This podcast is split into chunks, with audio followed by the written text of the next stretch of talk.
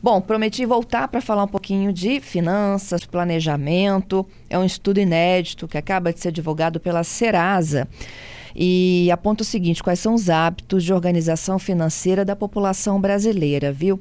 O estudo se chama Finanças Regionais e com ele foi possível identificar que pelo menos seis em cada dez brasileiros se organizam financeiramente durante o mês. Adotam é, práticas diferentes, tá? Entre elas, aqui, ó, eles anotam os gastos no papel, fazem planilhas, checam o extrato bancário, entre outras que a gente vai conhecer um pouquinho mais com o Daniel Bizanha. Ele é gerente da Serasa, um dos nossos convidados desta manhã. Bom dia, Daniel. Bom dia, tudo bem, pessoal?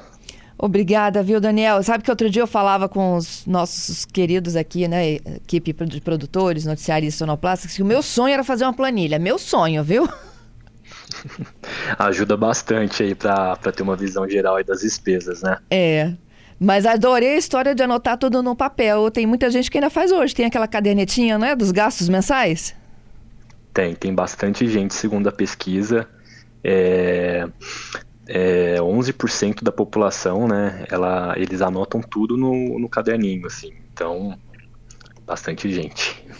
Conta mais, então. Como é que vocês fizeram a pesquisa? A pesquisa ela, ela é feita com uma parceira chamada Opinion Box, né? A Serasa ela entrevista usuários e consumidores é, de todo o Brasil, de todos os estados. Então foram mais de 8 mil é, pesquisas e respondentes entrevistados, né?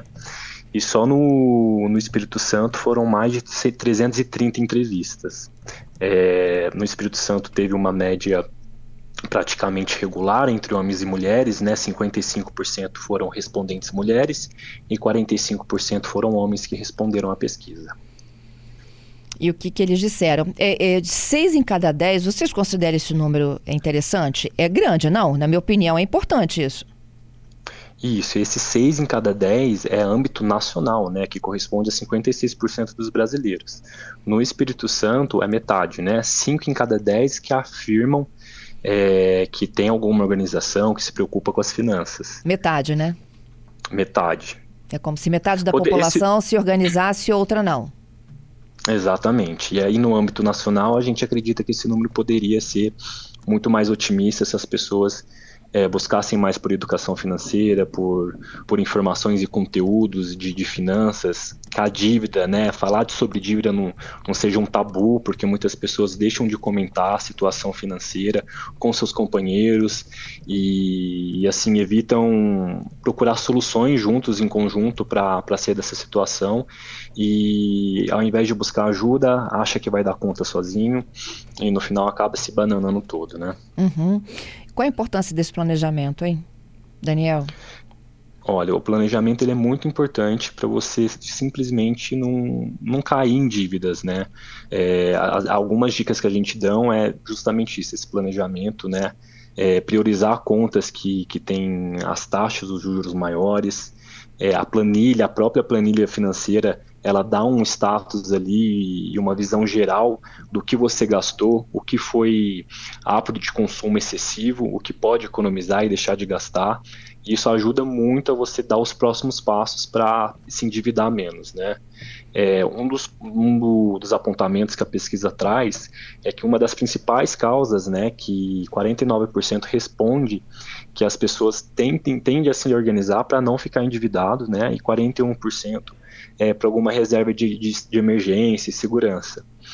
Então, essa organização financeira, essa educação financeira, ela, ela visa muito assim as pessoas não se endividarem, né? Porque a partir do momento que o nome ele fica com alguma restrição, o CPF fica restrito, que a pessoa passa a ficar inadimplente, ela tem muita dificuldade de contratar alguns serviços ou até contratar algum, alguma carta de crédito, como cartão de crédito, empréstimo pessoal.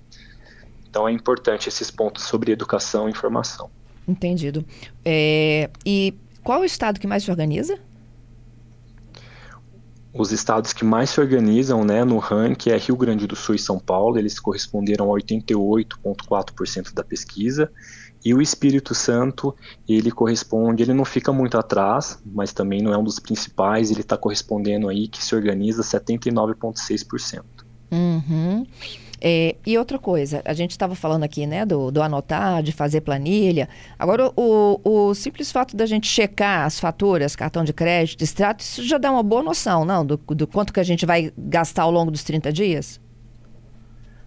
Isso, tem muitas pessoas que se organizam exatamente isso, né?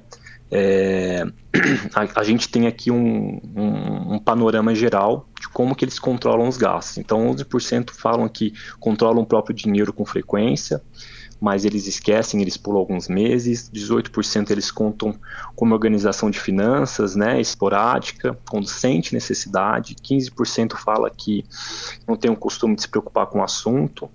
E então tem, tem esse tem esse panorama aí de, de, de organização. Quando a gente fala assim é, da organização, qual o método que eles utilizam, eu tinha falado que era 11%, né? Mas na verdade é 42% eles anotam tudo num papel aí sim, né, 33% eles fazem, eles organizam através da fatura física, uhum. né, 29% é o acompanhamento online, ou pelo aplicativo, ou o extrato do cartão, aí 20% usam essa planilha que tem esse, esse overview, essa visão geral de todos os gastos, né, só 12% usam aplicativos específicos, né, e aí 10% controlam os gastos na memória, né? Então é assim. O da memória é ótimo, né? É, esse da memória, ele tem que ter uma memória muito boa. Por onde a gente começa, Daniel? Para criar esse hábito. Não entendi. Repete, por favor.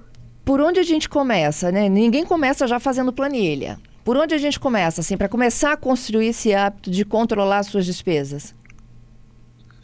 É, ninguém começa a fazer a planilha, mas é um ótimo início, né? Eu acho que é, evitar gastar, né? Ter, ter um, um, consumo maior do que o seu salário já, já é um bom caminho, mas para você ter essa noção é importante ter alguma anotação, ter alguma visão, né? A gente indica a planilha financeira porque é o que mais a gente observa que tem dado certo, né? Ali onde você tem a visão de todos os gastos, o que entra, o que sai, né, o, as parcelas, o que vai ficar para o outro mês, o que não fica. Então essa, visão geral assim é, é muito importante para ter esse controle, né? É, a uhum. gente tem um cálculo também que a gente explica que você pegando ali todas as despesas, é, dividindo pela o que entra, né, que é o montante de dinheiro, seja o salário, seja algum freela, divide, é, multiplicando por 100, tem ali a porcentagem do, do, do, quanto você pode ficar a endividado negativado, né? E se essa porcentagem for maior do que 40%, existe um grande grau aí, um grande risco de ficar a pessoa ter o nome negativado é, e ter alguma dívida aí e cair na inadimplência. É, eu acho que o primeiro passo é esse, é o controle, é buscar informação e essa visão geral dos gastos, por mais simples que seja, é o que mais tem funcionado ultimamente. É isso. Queria te agradecer, Daniel, por dividir conosco aqui os dados da pesquisa. Bom trabalho para você. Muito obrigado. Bom dia para vocês.